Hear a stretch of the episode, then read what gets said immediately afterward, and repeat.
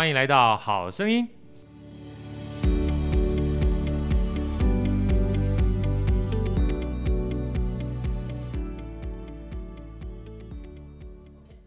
大家好，我是好序列好哥，欢迎来到《好声音》啊！今天呢，在现场呢，我们这个伟伟身体一号美女主持人呢，还在休养当中。我们先请啊好哥来代班，好哥来代班之外，因为我不够力，所以一定要请另外一位我们一号男主 Andy 来跟大家打声招呼。大家好，我是 Andy。有没有觉得？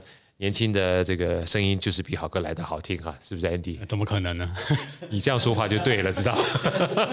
对对，好歹也要个长幼尊卑。好哥再怎么样，年纪大了哈，记得还是要对好哥好一点，对不对？对。那接下来接下来的话，我们才有更多的好茶可以喝。为什么？因为我们今天好茶也有很大的关系，是来自于来宾啊。因为这是不小心的，不小心请到来宾之后呢，突然发现别人送的茶竟然是他家产的茶。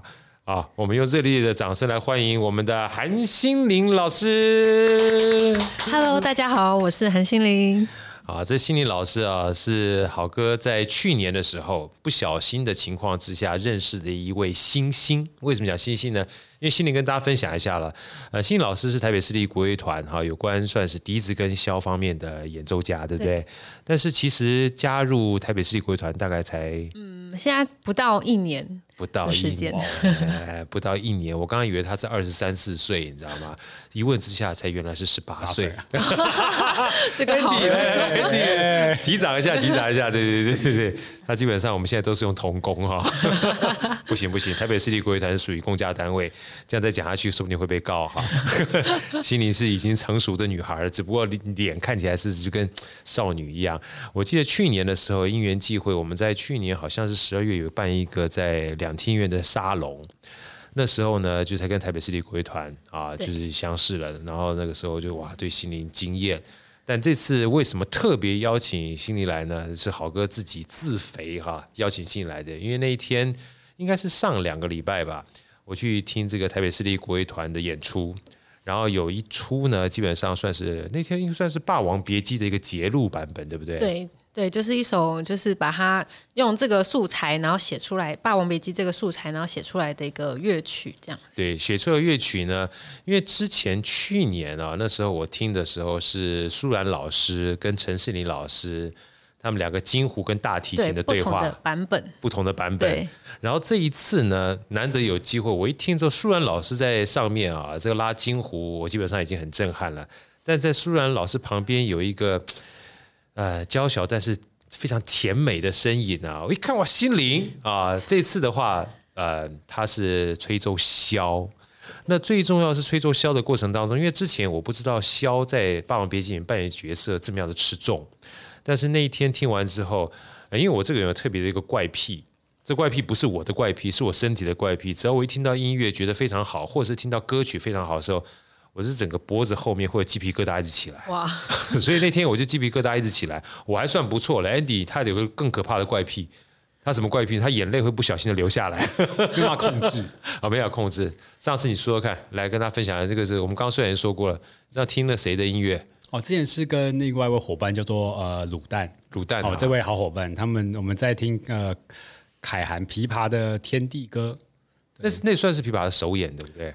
好像不是不是不是因为天地哥应该已经有一段时间，有一段时间了。OK，然后听完的时候，他就突然觉得奇怪，为什么中午没有吃盐巴，还觉得嘴巴咸咸的啊？然后就转过看看我左边，奇怪你也哭成这样子，对对，就很感动。对，我觉得音乐有的时候就是一种，它没有文字的语言啊，它一不小心就触动你不知道哪一个神经的时候，就特别感动。所以那天呢，呃，我就被心灵就是真的是感动到，然后我就特别回来这个。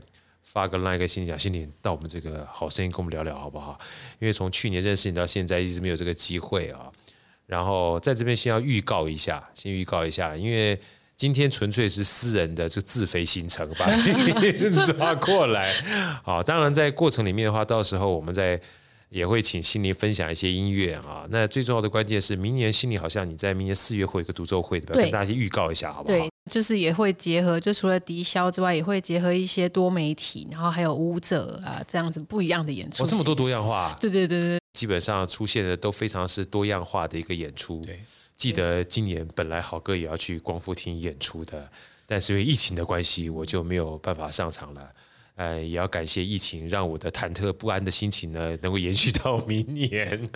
好，所以明年四月二十二号，大家把它记下来。对，在晚上七点半。对，晚上七点半，在光复厅。对，可以稍微剧透一下吗？就是除了这个笛跟箫，然后舞者，还有你说属于声光，是不是？对，还会有一些就是多媒体，然后搭配就是灯光的一些。不同，它会随着就是我的音乐的呃走向也好啊，它会有一些不同的变化，然后呈现出来给各位观众这样子。哇，听起来基本上就非常的刺激，非常的感动啊！所以大家可以期待啊，可以期待。那我还是想多聊一下那天这个，因为《霸王别姬》是大家耳熟能详一首乐曲啊，但那天说实话，呃，我第一次。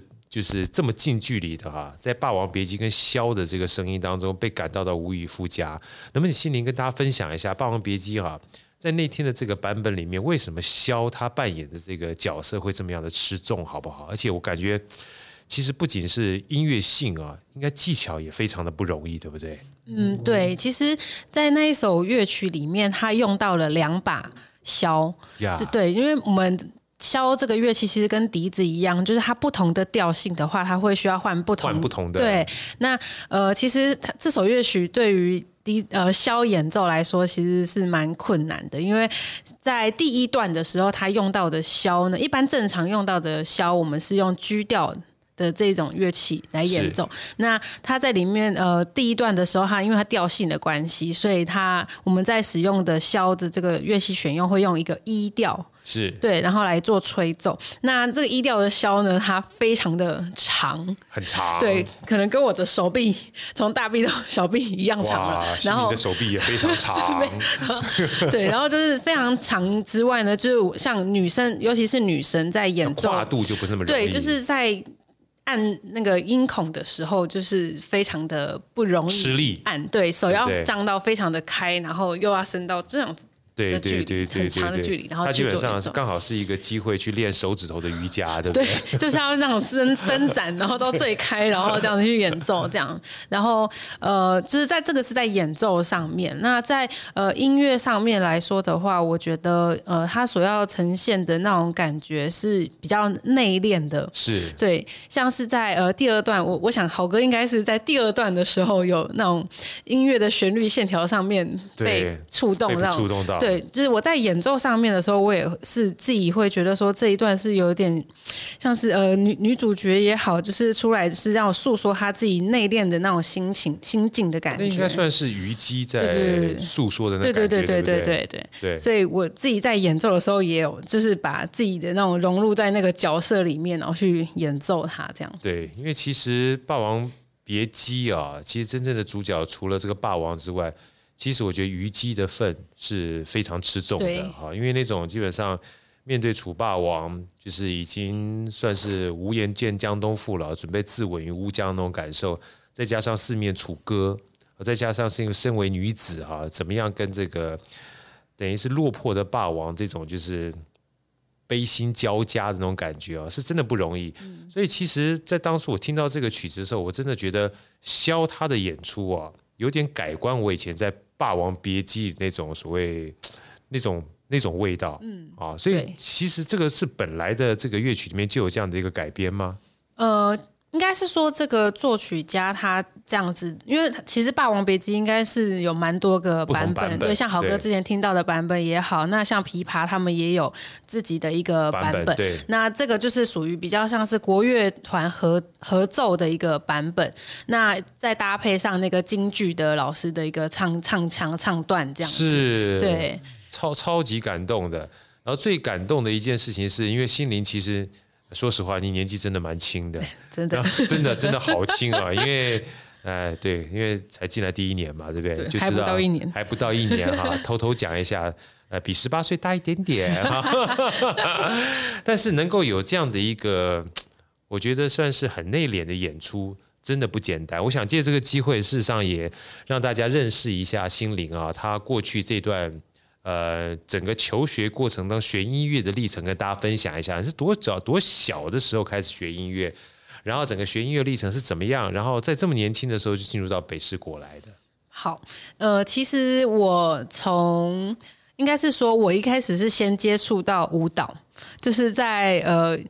幼稚园的时候开始是舞蹈开始，然后一直到艺术家，艺术家都很斜杠，超斜。然后 是到了大概国小二年级吧，然后那个时候有有一段时间是要。就是准备可以可以考舞蹈班啊，或者什么的。然后可是我们家人就觉得说，哎，你不要去读舞蹈班啦，然后学这种艺术的东西呀、啊。因为我们家其实是务农的，哎，然后对，就是没有没有这接触到艺术这一块。然后他们就说，哎，你不要去接触到这种艺术的东西啊，那个可能不赚钱，怎么？对对对，他们就辛苦。对对对对，所以他就说不要考舞蹈班，就念一般的这样子。然后殊不知去念一般了之后呢，就让我接触到了国乐。怎么会差这么多？对，因为就是先接触到一般的之后，然后他会有社团的那个活动课，然后那时候老师就说，你们大家要选什么社团啊？然后我就想，哎，那就国乐社好了，觉得国乐很 很特殊。那是国小吗？对，国小。国小就有国乐社啊？对对对，国小的时候那时候就有国乐社。然后新新林算是跟我是家乡嘛，哈，那时候是苗栗铜锣嘛，对，铜锣国小。铜锣国小就有国乐社。对。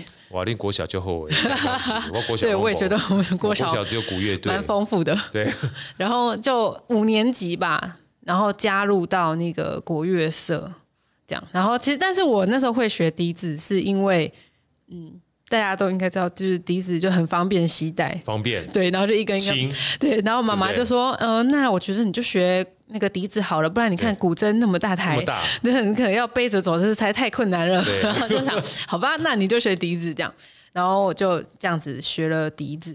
所以笛子好哥插播，笛子是你妈建议你学的。对，哎，妈妈很重要，对不对？妈妈一选的时候，一生就被定了。对，就定了，一直到现在。还多了一个自己要削啦，削自己，对对对，对对。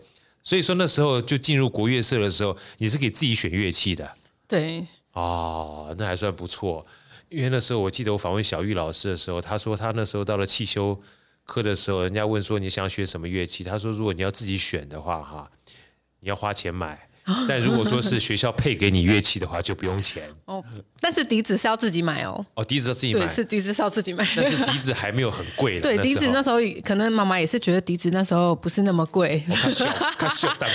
对，比起那个二胡啊，或是琵琶来说，叫贵桑桑。对，哎，古筝嘛贵桑桑，对，撸大机撸贵哈。对对对，哦，所以就开始学笛子了。对，所以笛子算是你第一个乐器的学启蒙吗？嗯，其实还有弹过一点点钢琴那个时候，但是其实那时候我觉得我好像对钢琴没有就是太大的一个乐兴，对的兴趣这样子，然后反而是笛子，就是那时候一接一接触到笛子的时候，我记得五年级吧，然后呃，我一回家第一件事情就是一直吹笛子。然后妈妈就说：“你可以不要再催了吗？你看，你 快快点去写作业好吗？”然后我就说：“可是我很想催啊。”然后我就一直催，一直催，一直催，一直催。然后他们在吃饭，我在旁边一直催。他说：“你可以不要再催了吗？”然后通常就是现在，现在大家都会觉得说：“你赶快练琴好不好？”可是我不是哎、欸，我小时候是妈妈说：“你不要再催了，我我那个受不了了。哎”真的哎。Andy，这个找到生命中很热爱的东西，真的对不对？对啊，对。当你人家就叫你不要再吹，我就有曾经有一段时间，我在家里面拉琴，拉到我老婆说：“你不要再拉了，你再拉我就把你拉出去给毙了。”所以我就断送了我职业的生涯。所以家里面哈，所以像这样子的音乐家就不简单。就算别人叫你不要吹，照吹不误。我也应该从今天开始，别人叫我不要拉。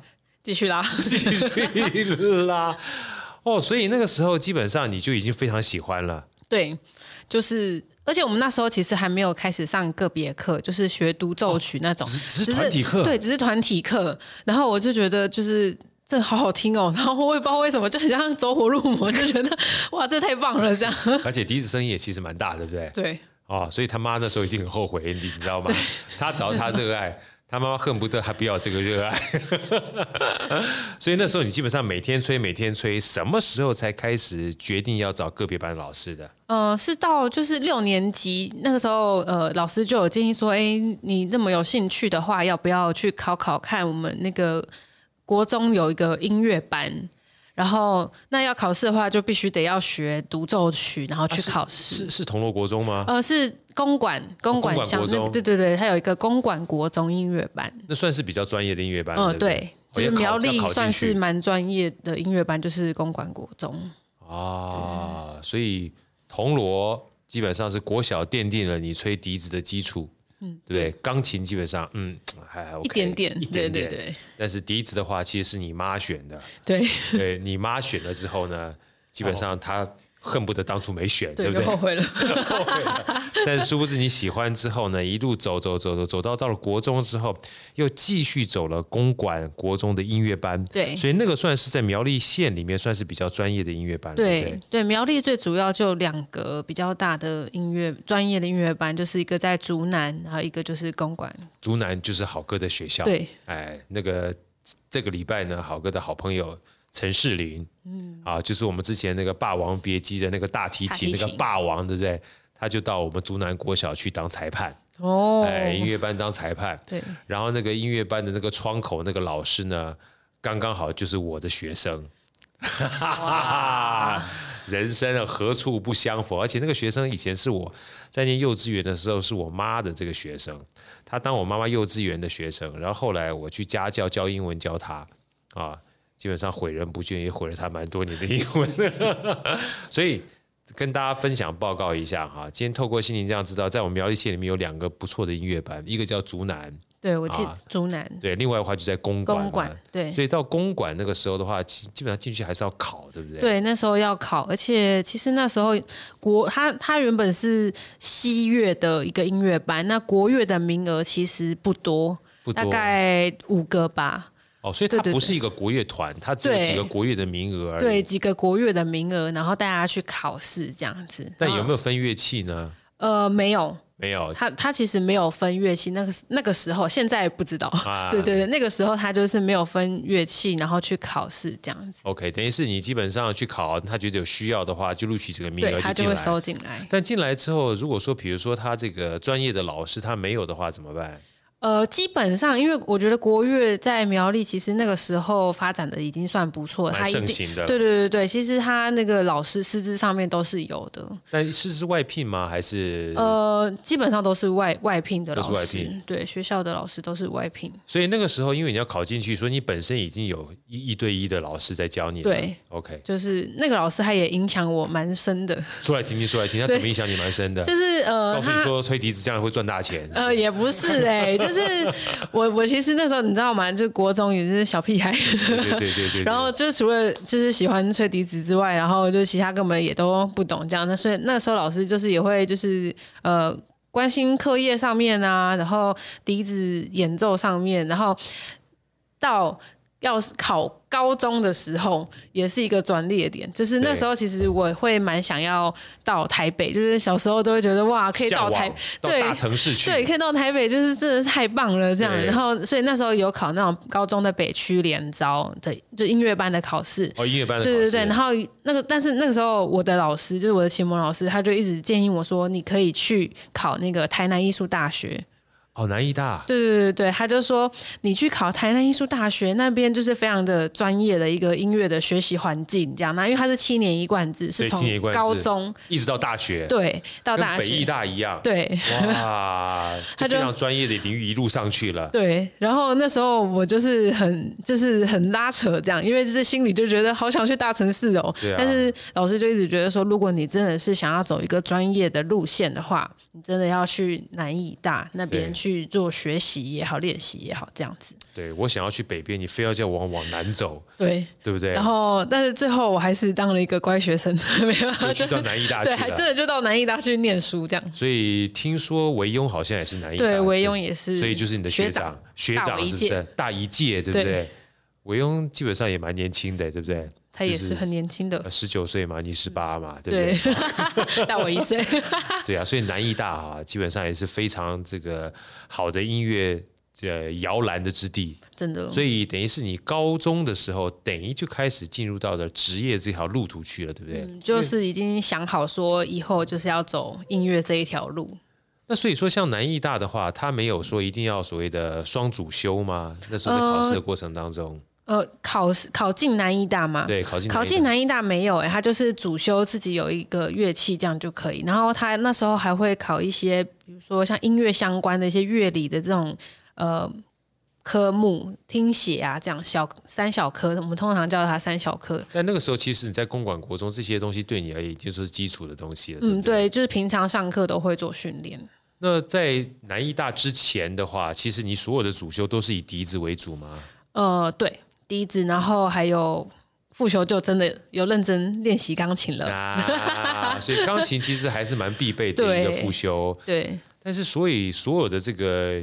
就是箫啊，尤其这是好歌，真的是因为第一次听你吹笛子，我当然觉得非常的惊艳。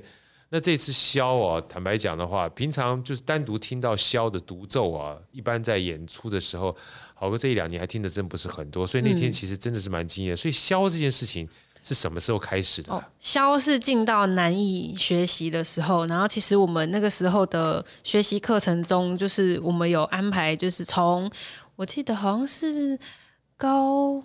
中高三还是大一开始，Yeah. 要就是考考试，要你一定要考箫这这个乐器，是是必必考吗？对，必必考。然后，所以我们就是可能也会提早学，就是有些人他本身就对箫这个乐器就是很有兴趣的话，你可能高一进去，你就可以开始跟老师学，因为老师也都会教类似就是箫啊，然后呃笛子。有些老师还会吹排箫，哦，排箫啊，对对对对，就是因为合奏曲现在要用到的乐器太多了，对，然后所以有的时候老师们也会教这样子。哦，所以说其实箫这个是在南艺大的时候才开始学的，对，到南艺才开始学。Andy，你有没有听过这个？就是常听到箫这种音乐？其实我不知道它长什么样子。来来来来来来，这我就喜欢听这种不知道它长什么样子。笛子是横的。箫是直的，横吹笛，竖然后竖吹箫。横吹笛，竖吹箫。今天标题有了，对，千日琵琶百日筝，要练三弦一辈子难学成。今天都知道横吹笛，竖吹箫，所以其实刚好好哥就要问，就是横吹笛，竖吹箫哦，在这个转换过程当中。跟大家分享一下，包含这个两个乐器的异同，跟大家讲一下，好不好？嗯，好。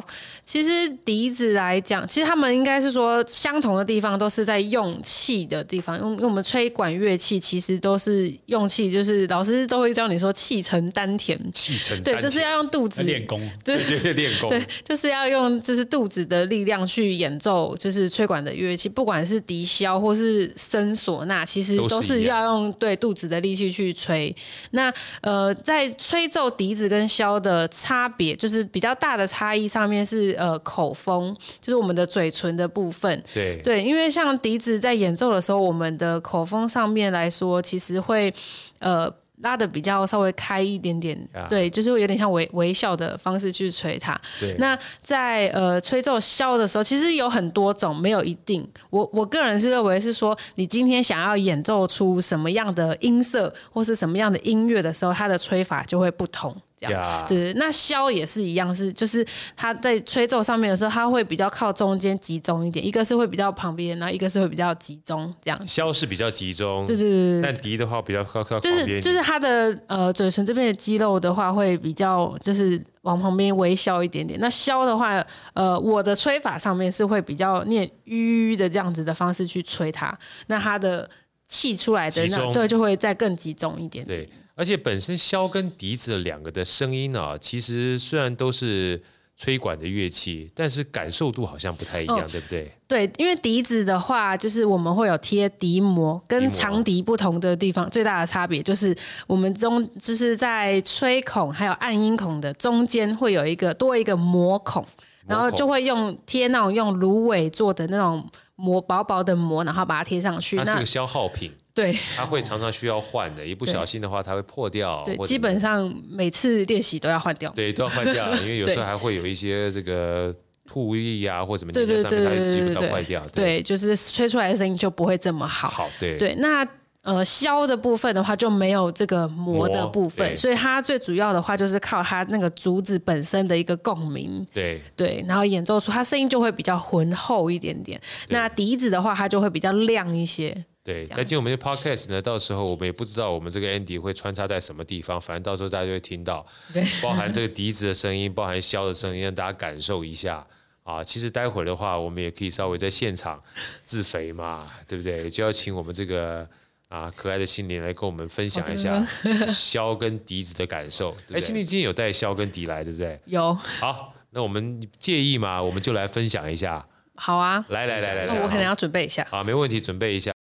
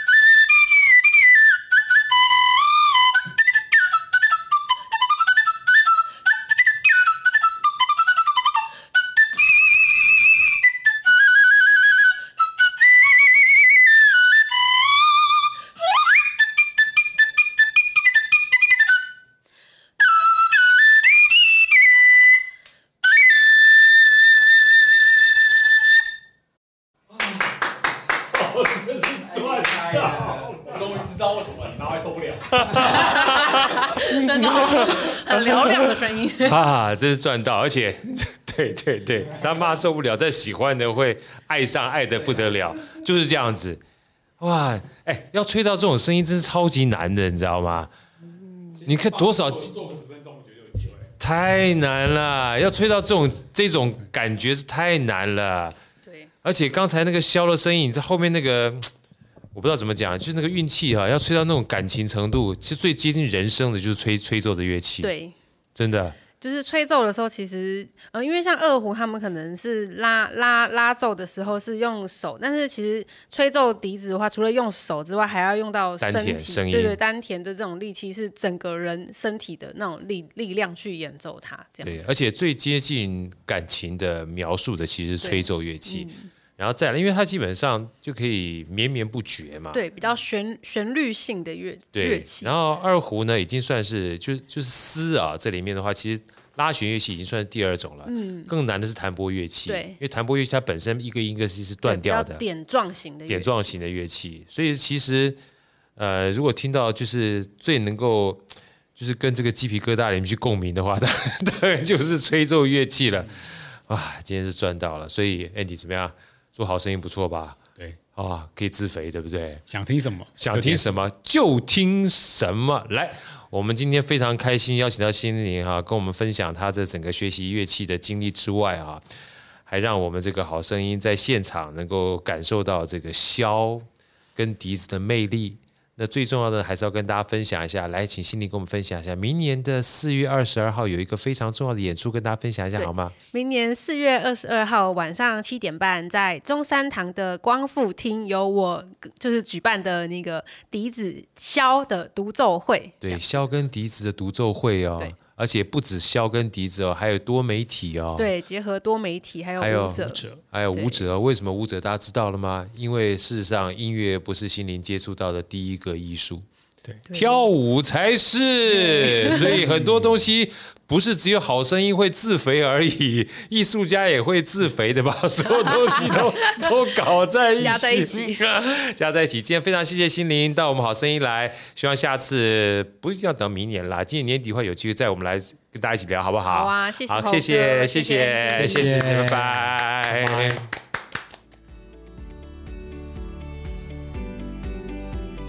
好声音，我们下一集再见。